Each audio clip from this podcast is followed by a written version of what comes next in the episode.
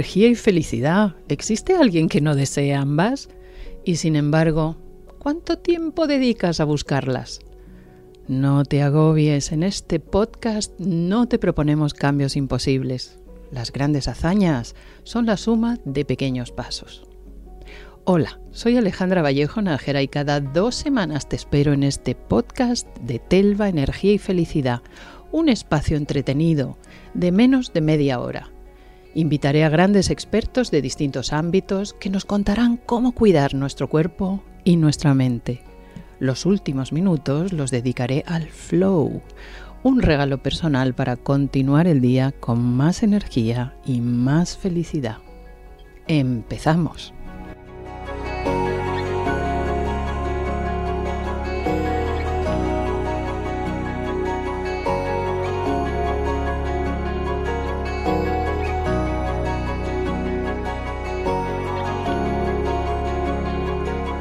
Queridas amigas, amigos, hoy tengo la inmensa suerte de acompañar a Roberto Colom. ¿Y quién es Roberto Colom? Además de el autor de un libro estupendo que se llama Psicología para no volverse loco, de plataforma, y eh, haberlo escrito con toda autoridad, porque Roberto es catedrático de Psicología Diferencial en la Universidad Autónoma de Madrid ¿Qué es esto de la psicología diferencial? Roberto Colón, hola. ¿Qué tal? ¿Cómo estás, Alejandra? Eh, la de psicología diferencial es la psicología interesante que se puede estudiar en una facultad de psicología. Anda, anda, anda. aterrízalo, aterrízalo.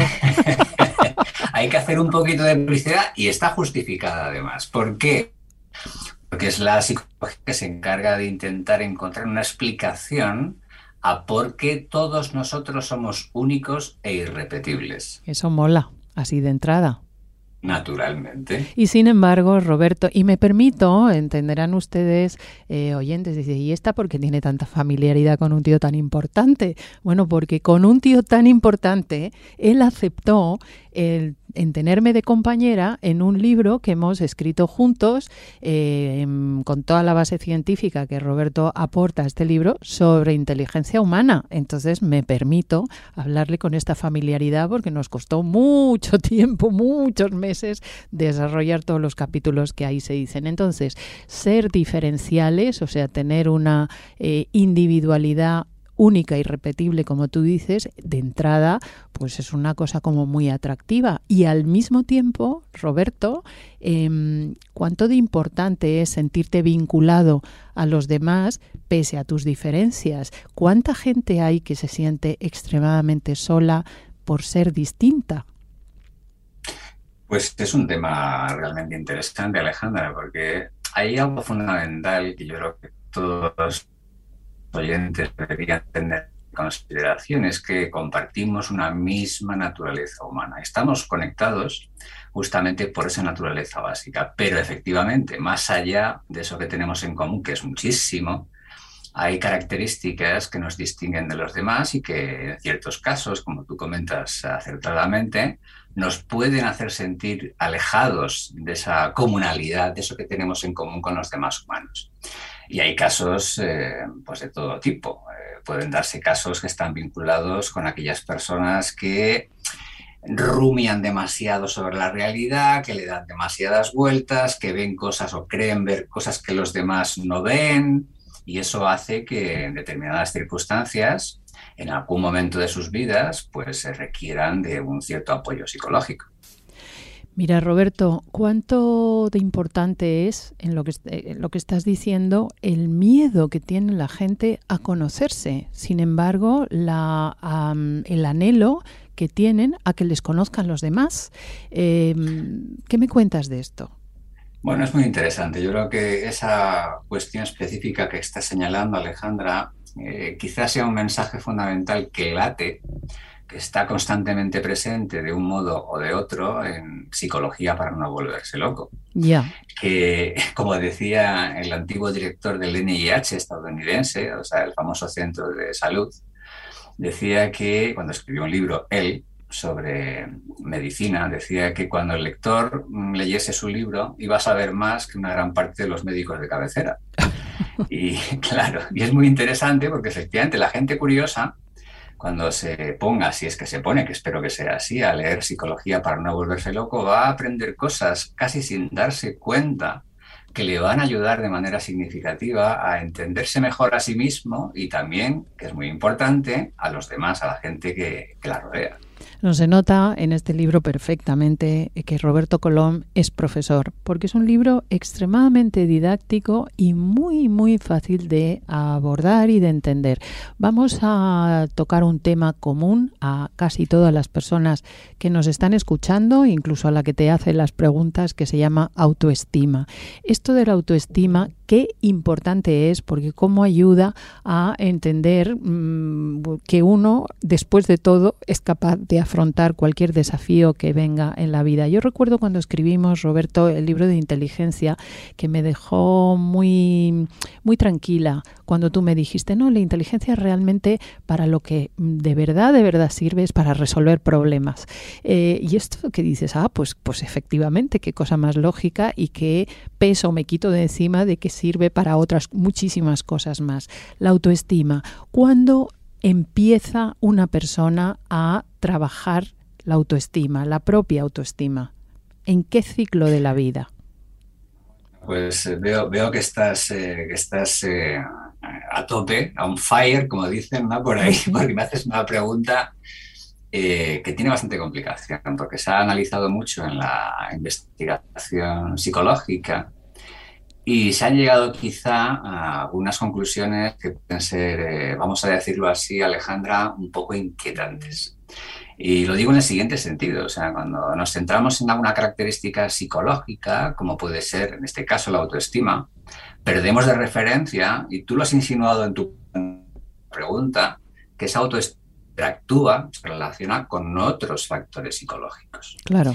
No se puede analizar, claro, esto es muy importante, ¿no? Porque no se puede analizar la autoestima aisladamente del resto de características que nos definen como individuos y en concreto en relación a nuestra personalidad en un sentido general. Claro. Entonces, cuando nos planteamos, nos planteamos responder a la pregunta de qué hacer eh, con la autoestima como característica psicológica importante en nuestras vidas, debemos considerar con qué otros factores principalmente interactúa o se relaciona esa autoestima. Y me permito señalar al menos dos características o tres, si me lo permites, con las que esa autoestima tiene una interacción muy estrecha. En primer lugar, con el nivel de autoeficacia, o sea, qué percepción tenemos nosotros, Alejandra, de cuáles son nuestras posibilidades de actuación en el mundo real. ¿Qué autoeficacia percibida nos caracteriza? Una segunda característica con la que interactúa la autoestima es eh, dónde ponemos el control. ¿Pensamos que tenemos el control nosotros de las circunstancias en las que vivimos o, proviene ese control del exterior? No tenemos o tenemos poquito que hacer o nada que hacer. Y la tercera, que desde mi punto de vista es la más importante, es una característica esencial de nuestra personalidad, que es la estabilidad emocional esa estabilidad emocional en la que pues, nos distinguimos todos los humanos. Hay personas que son más estables emocionalmente o sólidos como una roca ante las circunstancias y gente que es más susceptible a ese tipo de circunstancias, a los vaivenes de las circunstancias. Esas diferencias de estabilidad emocional van a ser muy importantes para que podamos entender cómo funciona, de hecho, eh, la autoestima. ¿Cómo influyen las experiencias tempranas, pese a que los psicólogos nos agotamos de decir que influyen muchísimo? Pero eh, así como hacemos o llevamos mucha carga al tema de los padres, yo sé que tú has investigado o has estado en un momento muy interesado en la influencia que también tienen la autoestima los hermanos. ¿Hasta qué punto los padres y la influencia de los hermanos eh, condicionan la autoestima o el desarrollo de la autoestima de las personas. Cuéntanos. Pues Alejandra, de poco a nada. Y, y la manera de demostrar eh, eh, esta, esta conclusión, esta respuesta que te doy a esta interesantísima pregunta, pues supone trabajar mucho y hacerlo bien. En concreto, ¿qué es lo que hemos hecho los psicólogos eh, que trabajamos en la investigación científica para llegar a esta conclusión? Pues muy fácil. Hemos comparado familias, vamos a decirlo así para entendernos, convencionales, o sea, papás y sus hijos biológicos, con familias adoptivas. papás e hijos adoptados. En el primer caso hay un parentesco genético y en el segundo no lo hay. El parentesco en el segundo caso es simplemente social, pero no genético. Entonces, lo que se ha demostrado con la investigación que se ha venido haciendo en las últimas décadas es que eh, en características como la autoestima, en familias adoptivas, en las que hay el mismo contacto social que en las familias convencionales, el nivel de parecido en esa característica, en esa autoestima, en la variable que tú quieras que tenga que ver con nuestra psicología o con nuestra identidad psicológica, es igual, equivalente al de dos personas elegidas al azar de la población, o sea, cero, tiende a cero. ¿no? Claro. Qué descanso para los padres esta información, porque hay que ver, nos atribuimos tanta responsabilidad en la autoestima de nuestros hijos, o sea que esto que estás diciendo seguro que más de uno le deja respirar tranquilo. Sí, sí, la recomendación es relájate y disfruta de la relación con tus niños. Ya, ya. Con lo cual la responsabilidad del, eh, de la edificación, el fortalecimiento de la autoestima es de cada uno. Exacto, hay que trabajárselo, hay que ponerse pico y pala. ¿Cómo se trabaja la autoestima? Ahora, ahora ya entramos en harina. ¿Cómo se trabaja la autoestima? Pues eh, con paciencia, eh, sin, sin sí, porque a veces uno dice, no, es que tengo la autoestima por los suelos y tal, y quiero estar, quiero venirme arriba, ¿no? Bueno, pues esto es un poco ingenuo, ingenuo y puede llegar a ser incluso autodestructivo, ¿no? En determinados casos. Fundamentalmente, Alejandra, para poder trabajar la autoestima desde un punto de vista realista, hay que tener en cuenta eh, aspectos como lo que, los que ya hemos mencionado, ¿no? O sea, cuál es tu nivel de autoeficacia, cómo consideras que puedes abordar las tareas que son importantes en tu vida, pero anclando esa expectativa en la realidad. Claro. Hay cosas que yo, yo asumo cosas que no puedo hacer. No, no puedo competir con Pau Gasol jugando al baloncesto. No tengo claro. Claro. mi nivel, mi, claro, esa, esa autoeficacia percibida, eso que tú consideras que puedes o no puedes hacer de un modo razonablemente anclado en la realidad es muy importante para que ese nivel de autoestima se cimente, se construya sobre algo real. ¿no? Interesante cuestión para las personas perfeccionistas de, de, lo que la sociedad ahora mismo abunda, ¿no? Pero bueno, y hablando de esto, no deja de ser interesantísimo el tema de la eclosión del narcisismo. Mm, que hay ahora mismo en la sociedad actual, que es lo contrario a persona que tiene autoestima pese a que tiene una fachada de tener autoestima mm, de sobra. ¿A qué crees que se debe el exceso de narcisismo que asola la sociedad en este momento?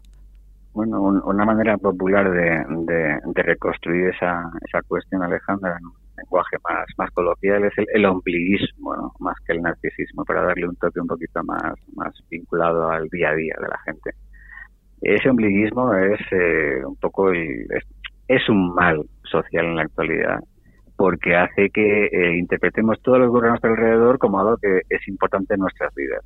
Y no es el caso. Eso por un lado. Y por otro que pensamos que nosotros somos los más importantes del planeta y del resto de la galaxia. Tampoco es verdad. Tenemos nuestra personalidad nuestra identidad es importante tenemos que construirla con cariño y con esmero. Pero bueno somos un humano más y las cosas que ocurren ahí fuera, pues algunas son más importantes que otras. No todo gira alrededor nuestro. También tenemos que pensar un poquito más en los demás, ¿no? Claro. Mira, en el libro, en tu libro último, Psicología para no volverse loco, que mm, desvela todas esas preguntas que muchas veces nos hacemos y que creemos que no hay respuestas o no hemos encontrado quien nos las dé, hay una pregunta que es cómo se puede solucionar la falta de motivación. Y no deja de ser paradójico que casi todas las empresas que piden conferencias lo que buscan es que se anime a sus empleados a motivarse más. ¿Depende de, un, de una conferencia? ¿Depende de tu libro? ¿O de qué depende la motivación? Pues el problema de la motivación, que yo intento explicarlo en psicología para no volverse loco, Alejandra, es que se considera que la motivación es la causa de algo, de que ocurra algo. Hay que estar motivado para que ocurran cosas. Y lo que yo intento explicar, y creo que lo consigo, es que es al revés. O sea, tienes que conseguir eh, que la gente haga cosas en su actividad eh, cotidiana, y eso puede ser una ocupación laboral, haga cosas de un modo adecuado, de un modo eficiente, de un modo correcto, de un modo que aporte algo a ese contexto en el que está desarrollando su actividad. Y eso va a ser el mejor modo de que la gente se sienta motivada. Si yo hago algo, lo hago bien, me sentiré muy motivado por hacer eso. La motivación es una consecuencia, no una causa. No, no, es una, es un motor que ponemos en marcha, que accionamos con una llave y a partir de ahí todo lo que hagamos será maravilloso. No funciona así la cosa. Ya, hay en tu libro un montón de preguntas curiosísimas y, por cierto, súper interesantes. Por ejemplo, una de ellas es ¿por qué mentimos? En los estudios que se han hecho, confirma si estoy equivocada, eh, se, ha averiguado que mentimos continuamente. Estamos mintiendo continuamente. Entonces, ¿cómo nos mentimos a nosotros mismos? ¿Por qué mentimos, Roberto? ¿Para qué mentimos? bueno, Ahora voy, a tu tu pregunta y voy a intentar responderla de un modo rápido, pero voy a aprovechar esto que estás mencionando, Alejandra, porque me da muy bien para ponerlo encima de la mesa, de que las preguntas que aparecen en psicología para no volverse loco no son mías. Ah. No me las he inventado yo, sino esas preguntas han sido formuladas por gente de todo género y condición. O sea, cosas que a la gente de, de la calle, a la gente lega en psicología, le interesaba. O sea, que fue un reto para mí como científico el plantearme responder a esas preguntas desde la ciencia, pero de un modo lo más, eh, lo más eh, sencillo posible, ¿no? Y ahora voy a responder a tu pregunta, lo de la mentira. La mentira es una, una cuestión, es un tema muy interesante. Mentimos efectivamente y estás en lo correcto constantemente. Constantemente, sí, sí. Constantemente. Y no, pero no es algo negativo. O sea, la mentira es una cosa que va muy bien, o sea, porque requiere una cierta sofisticación mental porque para que puedas cumplir el objetivo de la mentira, que es que parezca verdad. Y luego acordarte, y luego acordarte de la fantasía que le has contado a alguien, ¿no? Exactamente, que sea que la historia que estás montando sea coherente, o sea, que una sofisticación y finalmente, ¿Tú crees que el objetivo que hay detrás de mentir es para que otro te apruebe, te admire, esto que luego en psicología llamamos ego, para que el ego mm, salga bien, bien parado después de todo? ¿Tiene que ver con eso? ¿Aprobación de los demás? Sí, efectivamente tiene que ver con el juego que, que tenemos todos los humanos en nuestro día a día entre dos eh, aspectos fundamentales eh, de nuestro comportamiento, Alejandra, que es eh, la identidad, o sea, cómo nos vemos a nosotros mismos, y en segundo lugar con nuestra reputación, o sea, cómo nos ven los demás. Claro. Claro, ¿eh? pero cómo nos ven los demás es importante para nuestras vidas y lo que pretendemos que con nuestras acciones y nuestras palabras los demás nos vean del mejor modo posible. Ahora retomamos el inicio de esta de esta entrevista, ¿no? Cuando, tú has empezado diciendo cosa genial también por otro lado que somos únicos e irrepetibles. Esta pérdida de conexión con tu eh, con eso que te hace único e irrepetible hace que estés mintiendo todo el tiempo en relación a ello, porque si todos tenemos una parte eh, interesante precisamente porque es una parte única, qué pena tenerla que ocultar ante los demás porque ni siquiera la reconoces. Claro, claro. El juego está, el juego está, Alejandra, fundamentalmente en intentar resaltar nuestras virtudes, porque todos tenemos alguna virtud o varias, e intentar minimizar o, invisibilizar nuestros defectos. Ya. Y ese juego es muy interesante y muy importante en nuestra, nuestro día a día, en nuestra vida cotidiana. Bueno, vamos a ir concluyendo con una pregunta que seguramente es de entre todas la favorita de quien lea este libro, porque estos temas siempre interesan, eh, Roberto, muchísimo, que es el tema de la sexualidad. Y una de tus capítulos dice, ¿cuáles son los problemas sexuales más frecuentes en la sociedad actual? ¿Te acuerdas de lo que, de lo que escribías? Claro. Sí, hay, claro, que terminas con una pregunta eh, a ver, muy comprometida. ¿eh? fuertecita, fuertecita. claro, claro. Pero es que mola. Sí, sí, total, totalmente. Bueno, ahí, ahí se, se, explican los diferentes tipos de problemáticas que se han analizado en, desde la psicología, ¿no?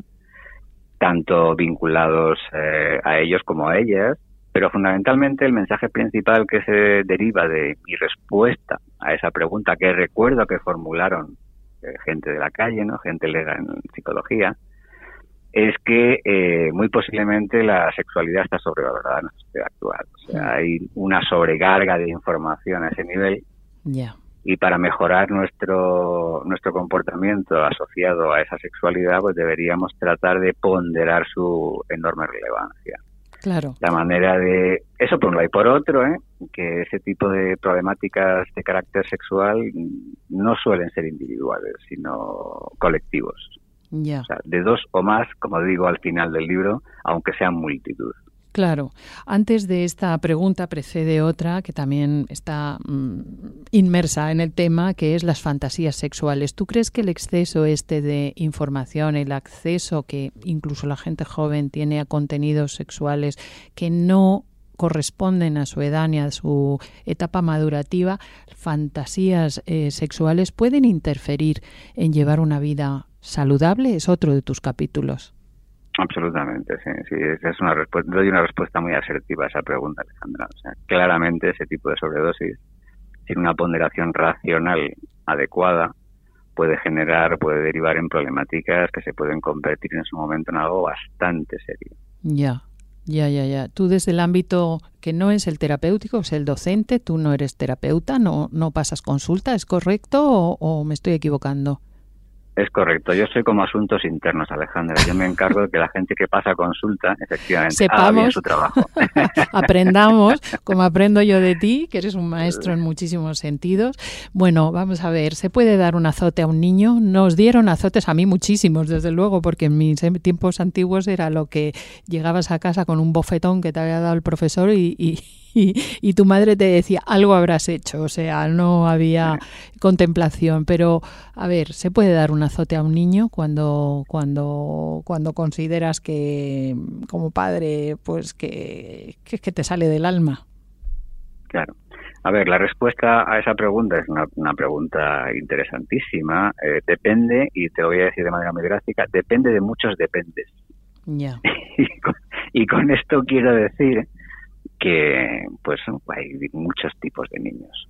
Hay niños que se van a educar por sí mismos, o sea, porque es que tienen un, temperamento muy dócil y en ese caso no va a ser no va a ser en absoluto necesario recurrir a ningún tipo de eh, imagen en este caso emocional que es un azote en el lodotis ¿no? para entendernos sí. pero claro pero hay niños que son el polo opuesto porque recuerda lo que dijimos al principio de esta interesante conversación, Alejandra, que todos somos únicos y repetibles. Pues desde ese punto de vista hay niños muy rebeldes, muy, muy rebeldes, que, cuyo proceso de, socialización es muy complicado, es muy difícil. Entonces, en ese caso, a veces hay que recurrir a esa imagen emocional que es un azotito en el culo y no pasa absolutamente nada. Ya, bueno, de hecho, de hecho, tengo que reconocer que yo ya soy mayorcita, me dieron porque en mi época antigua es lo que sucedía y no me siento en absoluto traumatizada, ¿no? O sea que también depende. Muy bien, psicología para no volverse loco, eh, libro recomendabilísimo para cualquiera que quiera indagar sobre su, em, eh, bueno, pues su forma de ser, su forma de comportarse y eso que nos hace a los seres humanos únicos. Roberto Colón, un placer estar de nuevo contigo y espero invitarte otra vez porque este libro está lleno de preguntas que podríamos seguirte haciendo. Muchísimas gracias. Gracias a vosotros y a ti especialmente, Alejandra, por esta interesantísima conversación. Un abrazo, cuídate. Adiós. Igualmente, hasta luego.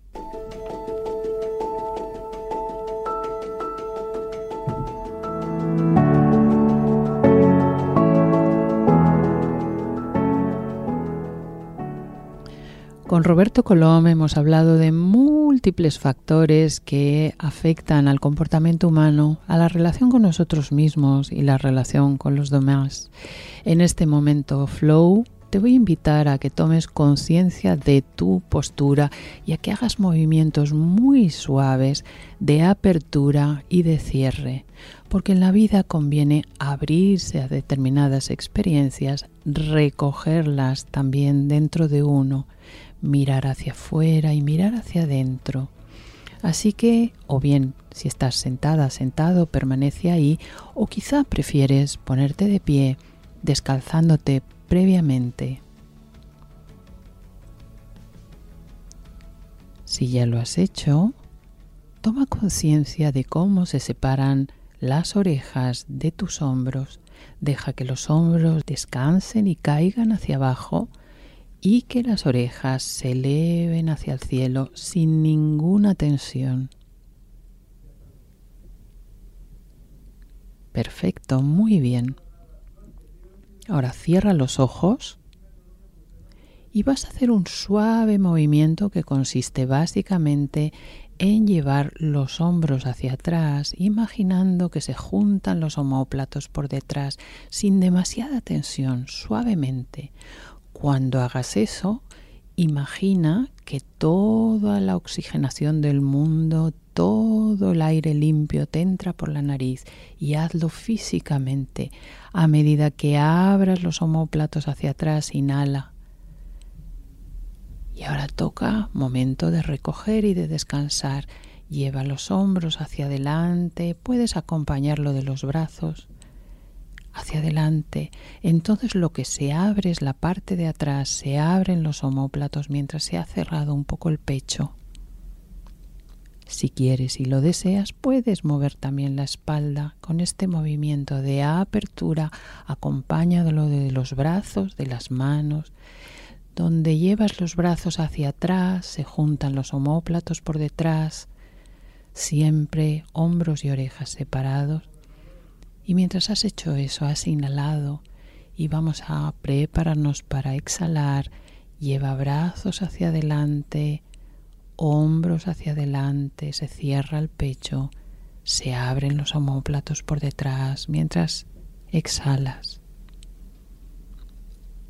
Y poco a poco vas ampliando recibir oxígeno, ampliando el movimiento físico, llevando los homóplatos a juntarse por detrás, hombros hacia atrás, brazos hacia atrás,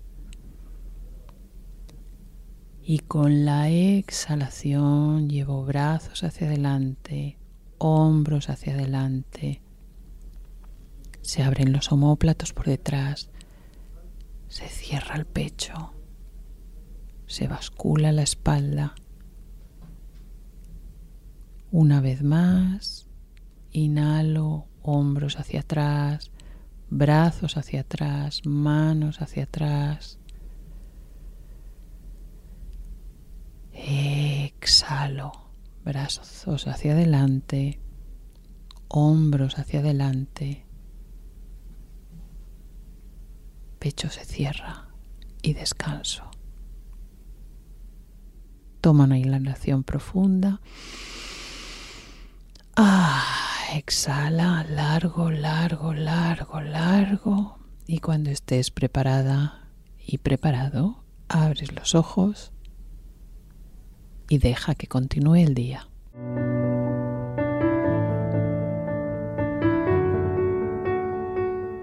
Queridas, queridos, nos vemos en el siguiente podcast de Telva, Energía y Felicidad. Será dentro de 15 días. Hasta entonces, cuidaros mucho.